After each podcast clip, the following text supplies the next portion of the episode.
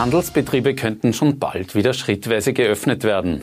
In Oberösterreich fehlen jetzt hunderte ausländische Pflegekräfte. Und wie kommen Schüler und Lehrer mit den neuen Formen des Unterrichts zurecht? Herzlich willkommen zu OEN Kompakt. Mein Name ist Christian Ortner. Ein wörtlich langsames Hochfahren der Wirtschaft hat heute Vizekanzler Werner Kogler in einer Pressekonferenz angedeutet. Dass wegen der Corona-Krise seit 16. März die meisten Geschäfte und Lokale geschlossen sind, sei nötig, um Menschenleben zu retten, sagt Kogler. Gleichzeitig soll so viel so viel wirtschaftliches Leben wie notwendig und sinnvoll und möglich gleichzeitig zugelassen werden.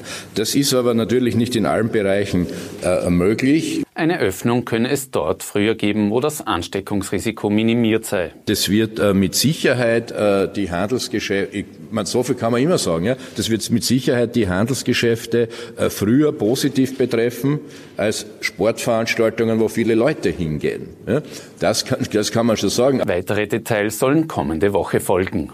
Eine Lockerung gibt es bereits. Ab sofort ist es wieder erlaubt, vorbestellte Speisen bei Lokalen abzuholen. Verzehrt werden dürfen diese im Lokal aber nicht. Verschärft worden sind hingegen die Regelungen für Hotels und Pensionen. Sie bleiben vorerst bis 24. April gänzlich gesperrt.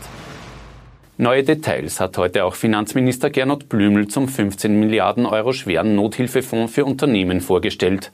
Konkret geht es um zwei Instrumente, die die wirtschaftlichen Schäden eindämmen sollen. Das eine ist ein Garantieinstrument der Republik.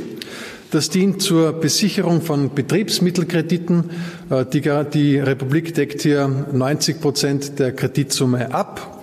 Die Obergrenze eben maximal drei Monatsumsätze, 120 Millionen Euro. Äh, falls bei größeren Unternehmen im Einzelfall mehr gebraucht ist, muss es eine Einzelentscheidung des Kreditkomitees sein. Das andere ist ein Zuschuss, der nicht zurückgezahlt werden muss. Anspruchsberechtigt hier sind Unternehmen, die äh, einen Umsatzeinbruch von mindestens 40 Prozent haben. Und je nach Betroffenheit äh, sind auch die Fixkosten, die ersetzt werden und die verdorbene Ware äh, von 25 bis 75 Prozent eben zu ersetzen oder nicht mehr rückzahlbar. Ansprechpartner sei die Hausbank. Die Struktur hierfür solle ab kommenden Mittwoch verfügbar sein. Die Abrechnung zum Ersatz von Umsatzeinbußen solle mit Ende des Wirtschaftsjahres erfolgen. In der Corona-Krise vertrauen die Österreicher der Regierung wie nie zuvor. Sie seien diesbezüglich fast euphorisch, heißt es beim Meinungsforschungsinstitut OGM wörtlich. Besonders gut sind die Vertrauensindexwerte von Bundeskanzler Sebastian Kurz und Gesundheitsminister Rudolf Anschober. Nicht ganz so beliebt ist die Regierung bei der Opposition. SPÖ, FPÖ und NEOS haben am Freitag den Anti-Corona-Kurs der Regierung scharf kritisiert, vor allem dass alle Maßnahmen in einem Sammelgesetz zusammengefasst werden. Selbst die Regierungsparteien ÖVP und Grüne räumen ein, dass derzeit wörtlich kein normaler Parlamentarismus gelebt werde. Es sei aber auch die größte Krise der Zweiten Republik zu bewältigen.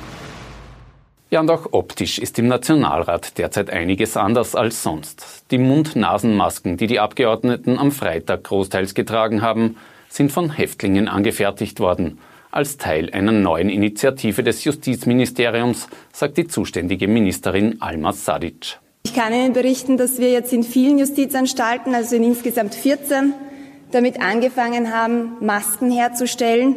Die sind waschbar und wiederverwendbar. Insgesamt 3000 Masken pro Woche würden derzeit in den Justizanstalten produziert. 5000 sollen es künftig sein. Gedacht sind die Masken für den Eigenverbrauch der Justiz, aber auch für Krankenanstalten und die Caritas.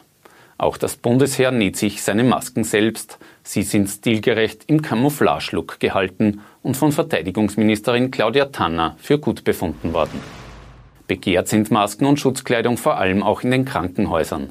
13 Tonnen dieser Schutzausrüstung für die oberösterreichischen Spitäler sind heute mit einem Passagierflug der Austrian Airlines aus Shanghai angeliefert worden. Kommende Woche sind weitere Flüge geplant. Die Schulen haben sich in den vergangenen drei Wochen mit dem sogenannten Distanced Learning arrangieren müssen. Immer mehr halten jetzt Unterrichtsstunden per Videochat, wie hier am Bundesrealgymnasium Linz-Fadinger Straße. Unter Aufgaben habe ich alles erklärt, was ihr tun müsst und unterhalb ist eine, eine Datei. Habt ihr dazu noch Fragen? Schüler und Eltern sind mit dem neuen System zufrieden, sagt Schulleiterin Silvia Beck. Auch die Lehrer wachsen hinein. Die Kollegen, die halt noch nicht so weit waren, sind ins kalte Wasser gesprungen und ich muss wirklich meinen Kollegen und Kolleginnen ein großes Kompliment aussprechen. Die haben in kürzester Zeit sich da eingearbeitet und wir sind wirklich zufrieden. Und mein großes Ziel war, ich lasse kein Kind zurück, keinen Schüler, keine Schülerin. Das haben wir definitiv geschafft. Direktorin Silvia Beck glaubt persönlich, dass es erst im Juni wieder Unterricht in den Schulen gibt. Das ganze Interview finden Sie als Podcast auf Nachrichten.at. Neben Lehrern und Schülern sind insbesondere auch pflegebedürftige Menschen von den Corona-Maßnahmen betroffen. In Oberösterreich vor allem jene 5000 Personen, die 24-Stunden-Pflege in Anspruch nehmen. Ihnen fehlen jetzt die Betreuerinnen, die aus Ländern wie der Slowakei oder Rumänien nicht mehr nach Österreich einreisen können. Soziallandesrätin Birgit Gersdorfer dazu. Für etwa 100 brauchen wir jetzt ganz schnell eine Lösung. Da sind wir schon mittendrin. Die mobilen Dienste sind auch schon beauftragt, das zu eruieren. In den kommenden vier Wochen werde der Bedarf aber auf 500 bis 600 Pflegebedürftige ansteigen. Aushelfen sollen laut Landeshauptmann Thomas Stelzer jetzt Fachkräfte aus anderen Pflegebereichen. Es gibt aus der mobilen Pflege viele, die hier jetzt unterstützen können, weil sie in ihren angestammten Bereichen nicht tätig sind oder sein können. Das sind rund 800 Leute und wir haben einen Personalpool aufgebaut von rund 200 weiteren freiwilligen Zivildienern und einigen anderen, die auch hier entsprechend einspringen könnten. Im äußersten Notfall könnten Pflegerinnen auch aus dem Ausland eingeflogen werden, sagt Stelzer. Noch ein Blick ins Ausland. Die USA melden 1169 Todesfälle in den vergangenen 24 Stunden. Das ist die weltweit bisher höchste Zahl von Corona-Toten an einem Tag. Insgesamt sind in den USA damit bereits mehr als 6000 Menschen dem Coronavirus erlegen. Und seit Wochen ist die mexikanische Biermarke Corona Zielscheibe diverser Späße. Jetzt stoppt die Brauerei vorerst die Produktion. Die mexikanische Regierung habe angeordnet, dass wegen der Corona-Krise bis Ende April nur mehr wenige Branchen produzieren dürfen, so die Begründung.